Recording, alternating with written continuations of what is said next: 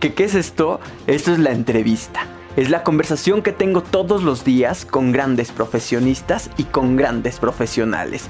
Aquí solamente está la gente que ama su profesión, pero sobre todo que adora conversar. Hablaremos de salud, de infancia, de viajes, de literatura. Tenemos doctoras, sociólogos, maestros, artistas, pintores, cantantes, bailarines. Aquí está todo mundo. Aquí están todos los quehaceres sociales. Yo soy Israel Oliver y les doy la bienvenida.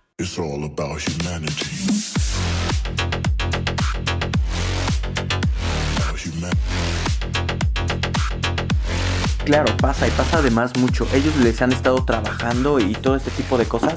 Se supone que la marca ha estado trabajando ya desde hace muchísimo tiempo.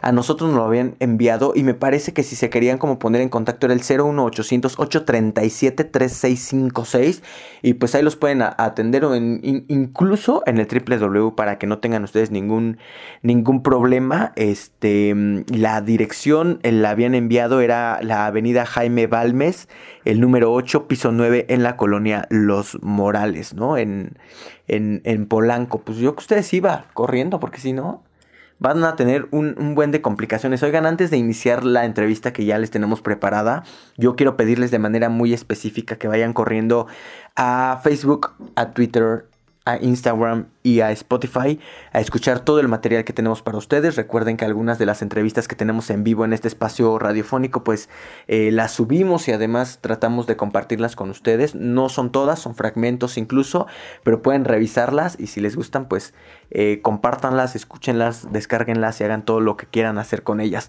Tenemos en la línea telefónica y le agradezco enormemente porque cada jueves, eh, bueno, el jueves de cada 15 días nos hace el enorme favor de tomar la llamada mi querido Iván González Loranca. ¿Cómo estás, Iván? Buenos días. Hola, Israel. Muy bien. ¿Tú? Fantásticamente bien, amigo. Gracias por tomar la llamada. Oye, eh, varias cosas. El, el, tu, amigo volvió a hacer de las suyas ayer en redes sociales. Mi amigo. Tu amigo, tu amigo, eh, volvió a pasar. Eh, nada más mencionarlo porque estábamos hablando de eso antes de, iniciar. La verdad es que es complicado que alguien no entienda, ¿no? Es, digo, es difícil hacerle entender a alguien y sobre todo, eh, pues volver a explicar esta situación. Ya la explicamos hace 15 días. Yo creo que con eso es suficiente. No ¿Cuál amigo? De Iván, Iván, eh, perdón, de Luisito, Luisito Comunica. Ayer volvió a subir una ah, fotografía, este, pues, en una especie de, nosotros decíamos en la mañana una especie de manifiesto de, eh, como de esta, una especie de provocación, pues, ¿no? Sí, como que ahora cambia el rol, ¿no? Claro pues ni modo. Oye, vamos a hablar de un tema muy específico, mi querido, mi querido Iván. Te escuchamos un poco lejos, eh, por eso estoy dando un poquito de tiempo porque me, están ayudando como a acercar un poco más el, enlace.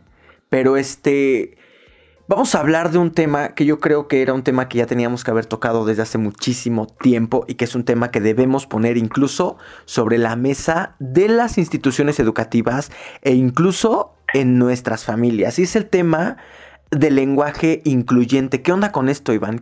¿Qué, qué es el lenguaje? Mira, pues el, el lenguaje en sí es la forma a través de la cual nos podemos comunicar. Hay distintos tipos de lenguaje. Existe pues, el lenguaje verbal, el lenguaje no verbal, y ambas son construcciones sociales. Esto significa que no nacen en los árboles o que no crecen naturalmente, sino que tiene que haber sociedades humanas que de alguna manera les den forma y les den cauce para que estos puedan existir. El lenguaje, por lo regular, es, un, es una convención social. ¿A qué nos referimos con que es una convención? A que debe haber grupos de personas que estén de acuerdo en lo que es el significado y el significante. En que ambos, ambas personas o ambos grupos eh, estemos de acuerdo en que cada palabra tiene su propio significado y en ese sentido podamos entenderlo. ¿sí? Eh, otro elemento importante del lenguaje es que este, al ser una construcción social, al ser algo que nace de las interacciones humanas, se va modificando con el tiempo. No es el mismo lenguaje el que había hace mil años, el que había hace 500 y el que había hace 20. El lenguaje se va modificando porque las condiciones sociales van cambiando. Entonces, hay muchas personas que, sobre todo últimamente, saltan alarmadas porque el lenguaje ya no es lo mismo que era hace unos años y definitivamente no lo va a hacer. ¿no? O sea, ha cambiado de como era antes y seguramente va a cambiar en los próximos años, porque eso es algo que siempre va a estar sucediendo. El cambio, digamos, es la única constante en el tema de las interacciones sociales y también algo importante que debemos de tomar en cuenta sobre el lenguaje es que muchas veces, o no muchas veces, más bien es el medio a partir del cual nosotros vamos comprendiendo nuestra realidad, aprendiendo con H nuestra realidad, es la manera a partir de la cual nosotros vamos entendiendo qué son las cosas, es la manera a partir de la cual vamos generando nuestras propias ideas, nuestros propios razonamientos, nos podemos comunicar. Entonces, el lenguaje es algo súper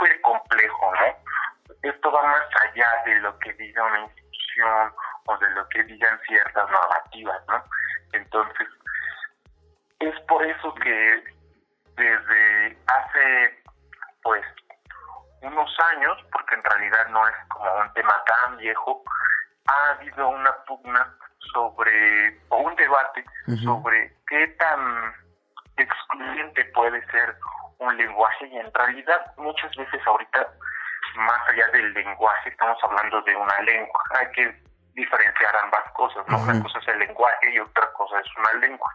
La lengua, pues, es el idioma, ¿no? Es, son sinónimos, lengua e idioma, y el lenguaje son las maneras a partir de las cuales nos podemos comunicar, como te decía, puede haber lenguaje verbal o puede haber lenguaje no, verbal.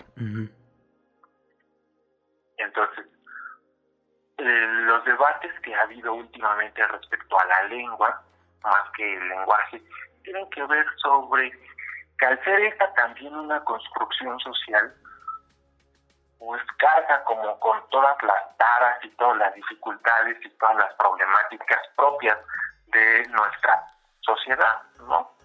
Entonces, eh, hay personas que dicen que, que la lengua o el idioma no es discriminatorio, sino la persona que la usa. Sin embargo, si somos conscientes de que la lengua surge en una sociedad específica, en una sociedad dada, eh, y en algunas características en común, es probable que nosotros pues identifiquemos que hay ciertas particularidades en nuestra lengua y lo vamos a encontrar en el significado de algunas de las palabras que utilizamos en nuestro día a día. ¿no? El tema que ahorita está en cuestión tiene que ver con el sexismo y la misoginia que hay en la lengua española, ¿no? Mucho se ha dicho que no es lo mismo cuando se habla en masculino que cuando se habla en femenino. Y esto lo podemos ver con el significado de algunas palabras, sobre todo algunos adjetivos cuya connotación cambia de femenino a masculino. Por ejemplo, el, la palabra zorro. cuando a un hombre o a una persona que se identifica como varón le dicen que es un zorro, eh, tiene una connotación de astucia, de inteligencia.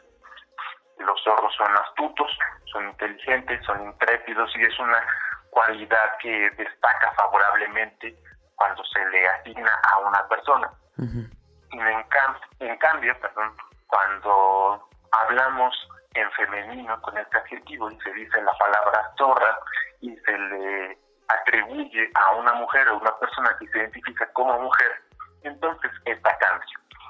Y cambia de una manera negativa y despectiva, porque pues se hace alusión a su sexualidad y entonces eh, el, el atributo o la característica es negativa porque pues se asume que es una mujer cuya sexualidad es bastante cuestionable, ¿no? Entonces, ejemplos como este hay varios. Y como te decía, como el lenguaje es la manera a partir de la cual nosotros aprendemos el mundo, a partir de la cual del cual nosotros empezamos a comprender la realidad, cuando nosotros estamos acostumbrados a nombrar y a no nombrar algunas cosas, hay varias situaciones que nos pasan eh, inadvertidas. Y esto cobra mayor relevancia cuando los llevamos a otros ámbitos, más allá de las interacciones sociales cotidianas. Porque, por ejemplo, en el derecho existe una máxima que dice, lo que no se nombra no, existe. Si no está en la ley escrito tal cual, no, no hay legislación al respecto y entonces no hay manera de que, de que determinada situación pueda contemplarse en algún código o en alguna ley. Y, por ejemplo, algo que suele ocurrir mucho es que se utilice el masculino como elemento eh, genérico, ¿no? como el elemento que engloba a lo masculino y a lo femenino. Cuando dicen los niños, la mayoría de estas personas puristas de la lengua dicen, es que cuando dicen los niños hace referencia a las niñas y a los, niños. es que cuando se habla de el hombre en las clases de historia, se está mencionando a la raza humana, a hombres y mujeres, no solo no solamente a los hombres. Y entonces, siguiendo con, con estas premisas que te estaba comentando, uno, que, la lengua es el elemento a partir del cual nosotros aprendemos la realidad, y dos, que muchas veces siguiendo lo que dice el derecho, lo que no se nombra no existe, pues seguimos entendiendo el mundo de una manera masculina, ¿no? Entonces, eh, esto sí tiene algún impacto en nuestras interacciones cotidianas y en la manera en la que nosotros comprendemos el mundo. Claro.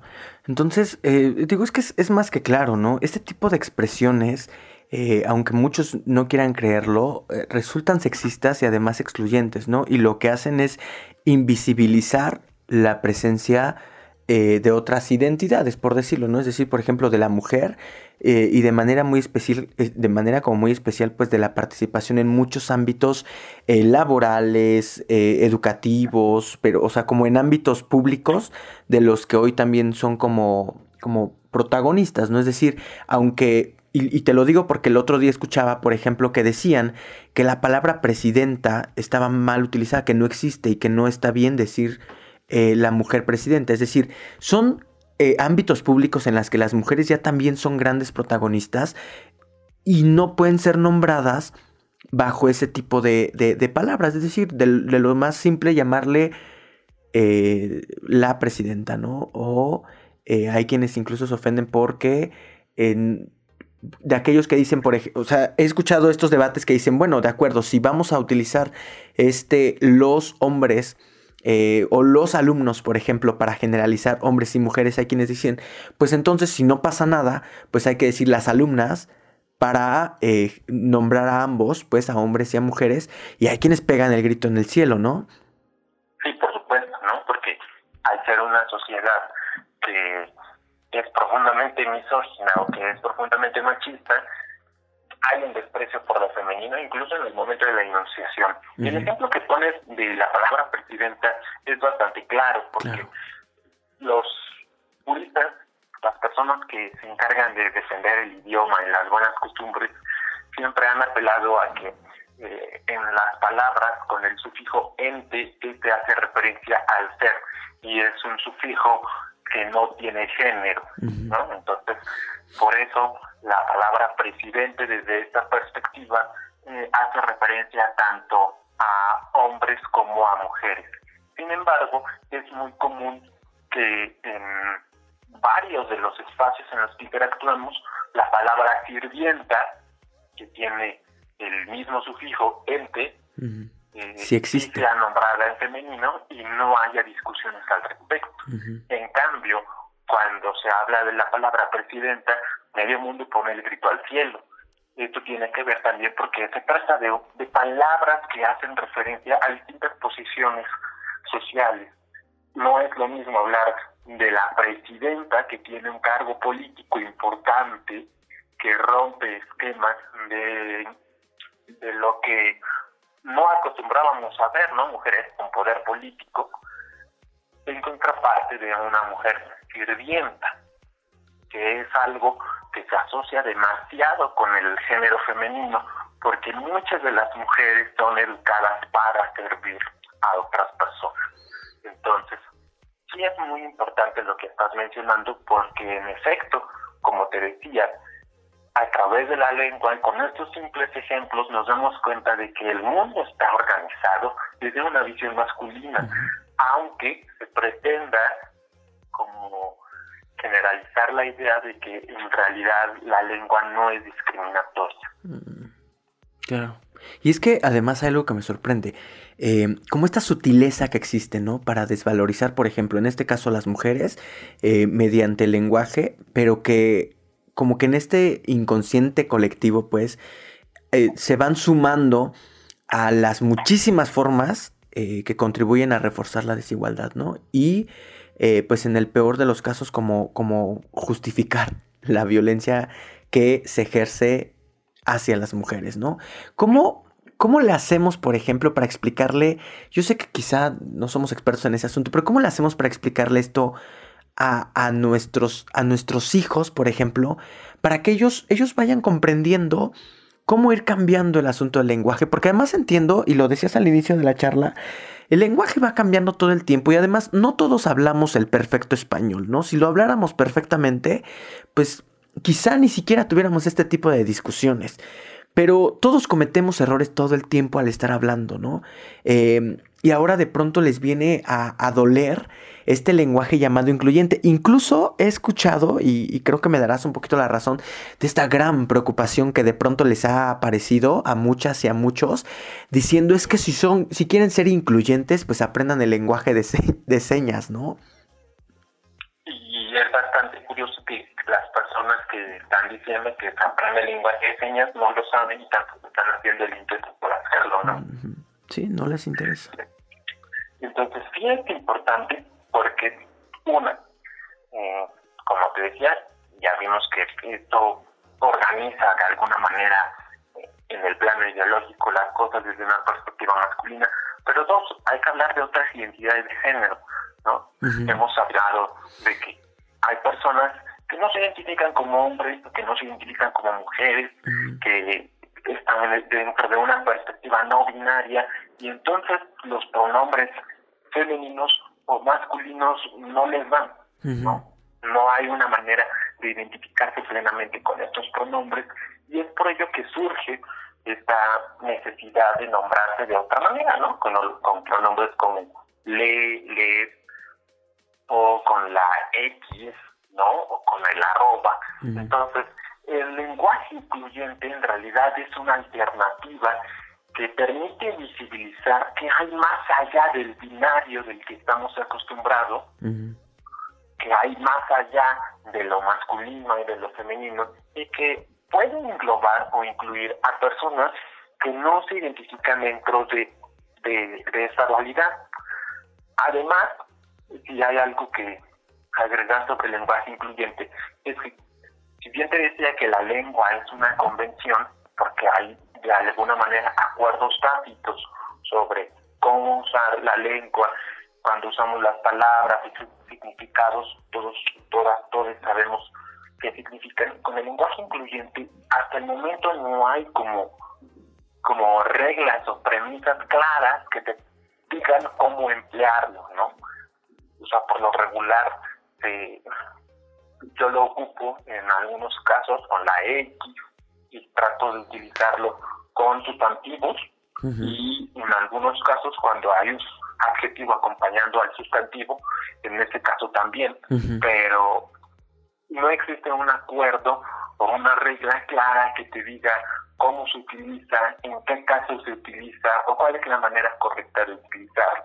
Creo que algo que vale la pena destacar de, de estas ideas es que pues son iniciativas de la sociedad que permiten eh, como poner el el tema sobre la mesa y tratar de discutir al respecto. Y otra de las cosas con las que quisiera eh, puntualizar es que muchas personas cuando defienden la lengua de manera ortodoxa dicen es que las personas por muy incluyentes que sean en su lengua o en, la manera de hablar o en la manera de referirse hacia otras personas, puede ser que en sus acciones no lo sean. Ejemplo, diputados, diputadas o personas con alguna autoridad política. Y en efecto tienen razón. Y creo que esto es algo que debe comentarse. Las personas que de alguna manera hemos empleado el lenguaje incluyente como una alternativa para nombrarnos y nombrar nuestras realidades, estamos muy conscientes de que el lenguaje no cambia por sí solas las cosas. La, la realidad cambia a través de acciones, sin duda. Entonces, creo que varias de las personas que, los, que lo utilizamos estamos muy conscientes de ello. Creo que las personas que lo utilizamos nunca hemos apostado a únicamente cambiar el lenguaje y ya, con eso eh, cumplo con mi requisito para ser buena persona, ¿no? Esto tiene que ver con una ética de vida, ¿no? El, el, ejercicio de la inclusión. Pero las personas que se oponen de alguna manera sí consideran que nosotros pensamos que sí se cambian las cosas y en definitiva no. Me parece que ninguna ningún grupo, ningún colectivo, por lo menos en nuestro país, está pugnando por con, el, con iniciativas o con propuestas de ley sobre el lenguaje incluyente que además contengan la perspectiva de que esto cambia la realidad por sí sola. Me parece que eso no está pasando en nuestro país y eso es algo que hay que puntualizar. Se me hace un tema, o sea, es que siento que es algo muy simple con lo que podríamos colaborar, ¿sabes? Y, se me hace complicado que alguien ni siquiera quiera colaborar en este tipo de, asuntos, ¿no? No se les está pidiendo mucho, solamente respetar, por ejemplo, eh, no hacer, alguien nos hablaba hace muchísimo tiempo de este tipo de temas eh, y nos hablaban de un término que a mí no se me olvidó, que quizás es muy sencillo, que es la violencia simbólica como este, pues sí, sí, una violencia simbólica, ¿no? Y también como este, este lenguaje que siempre ha sido como herramientas em, de las cuales se ha naturalizado la discriminación y, la, desigualdad que históricamente ha existido eh, en, en, muchísimas cosas, pero en este caso como específicamente entre hombres y mujeres, ¿no? Sí, sin duda. Entonces, pues sí, como tú lo mencionas, es una alternativa que de alguna manera es como una iniciativa en la que podemos contribuir un poco a hacer un cambio. Ah, mira, el tiempo se nos está acabando. A mí siempre me desespera eso. Pero este. ¿Qué onda? A ver, si alguien quiere, por ejemplo, acercarse, eh, ¿tendrás por ahí a la mano algo donde alguien se pueda acercar a investigar qué es el lenguaje incluyente? Tengo duda, y eso sí te lo quiero preguntar. ¿Es lenguaje incluyente, inclusivo? Eh, leía también por ahí el, término lenguaje no, no, sexista, que yo creo que también podría ser un poco adecuado. ¿Pero es lo mismo lenguaje incluyente y lenguaje inclusivo? Sí, definitivamente. El lenguaje no, no sexista también puede ser una manera, ¿no? Por ejemplo, eh, me parece que hay manuales, no estoy muy seguro, pero creo que sí hay algunos manuales sobre cómo utilizar lenguaje no sexista en instituciones públicas. O este, sí, los pueden buscar en internet, creo que sí existen, y por ahí he visto algunas infografías, incluso de algunas dependencias gubernamentales, en donde eh, se indica a, las personas que trabajan en ellas cómo utilizar de manera efectiva el lenguaje no sexista. Por ejemplo, una de las cosas que, suele suceder es que se le pide a las personas que en lugar de nombrar a las personas en masculino y en femenino, como las niñas y los niños, se les enuncie de una manera globalizante, con la palabra niñez, por ejemplo. La niñez de México, en lugar de decir las niñas y los niños de México, la niñez mexicana o la niñez en México. Y de esta manera engloba. Sí, o en lugar de decir, por ejemplo, como eh, no sé, como se recibe, ay, no sé cómo llamarlo, como mm, damos bienvenida a, ay, no sé. a todas las personas. Ajá, los agraviados, por ejemplo, ¿no? Es como que vengan todos los agraviados. En lugar de decir los agraviados, pues personas agraviadas, ¿no? sí, Porque además también no se les está obligando, y, ojalá podamos hablar en otra ocasión de esto, de utilizar el, les niñez, les adultes, ¿no? No es obligatorio. No, como te decía, no hay una manera correcta, no hay una, no hay un reglamento, no hay una normativa, y creo que eso también es algo que, es válido, ¿no? Es una propuesta de la cual surgen distintas alternativas para nombrar las cosas. Anda, ¿cómo se lee LXS? ¿Les? Puede ser volátilos. Ok. Dependiendo del contexto, ¿no? Anda, anda. ¿Algo más que podamos aportar, querido amigo? Pues nada, si hay alguna persona que estaba dudando en si utilizar el lenguaje incluyente o no en sus interacciones cotidianas, pues que esta conversación le sirva como punto de partida para hacerlo, que se anime y que se olvide del que dirán, porque pues es mejor empezar a visibilizar otras realidades que, que seguir replicando los mismos esquemas que todas las personas, ¿no? Anda. Fantástico, fantástico, porque además, y también ojalá podamos tocarlo en otro tema, pues no veo como que se esté encendiendo las redes sociales por utilizar el, el, el googlear, facebookear, eh, la palabra emoji, o sea, todo este tipo de palabras que no pertenecen a nuestra lengua y que se, han ido adaptando y que no pasan, de verdad no pasa nada si tú las utilizas, ¿no? Creo además en esta como premisa que yo he leído mucho en redes sociales, es que el lenguaje se transforma dependiendo de las necesidades de la, pues de la gente, de la población, ¿no? Sí, sin duda. Y el ejemplo, el ejemplo que acabas de poner creo que es muy adecuado para, para esta idea.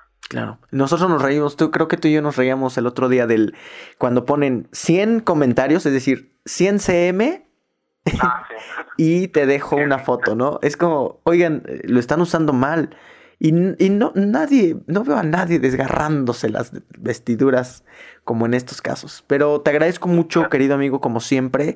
Este, eres muy solidario. Nos escuchamos en una próxima ocasión y pues a buscarte en Twitter. Estás como arroba sociologay. todo un influencer del Twitter. Pues. Muchas gracias, amigo. Cuídate, que tengas gran día. Igualmente.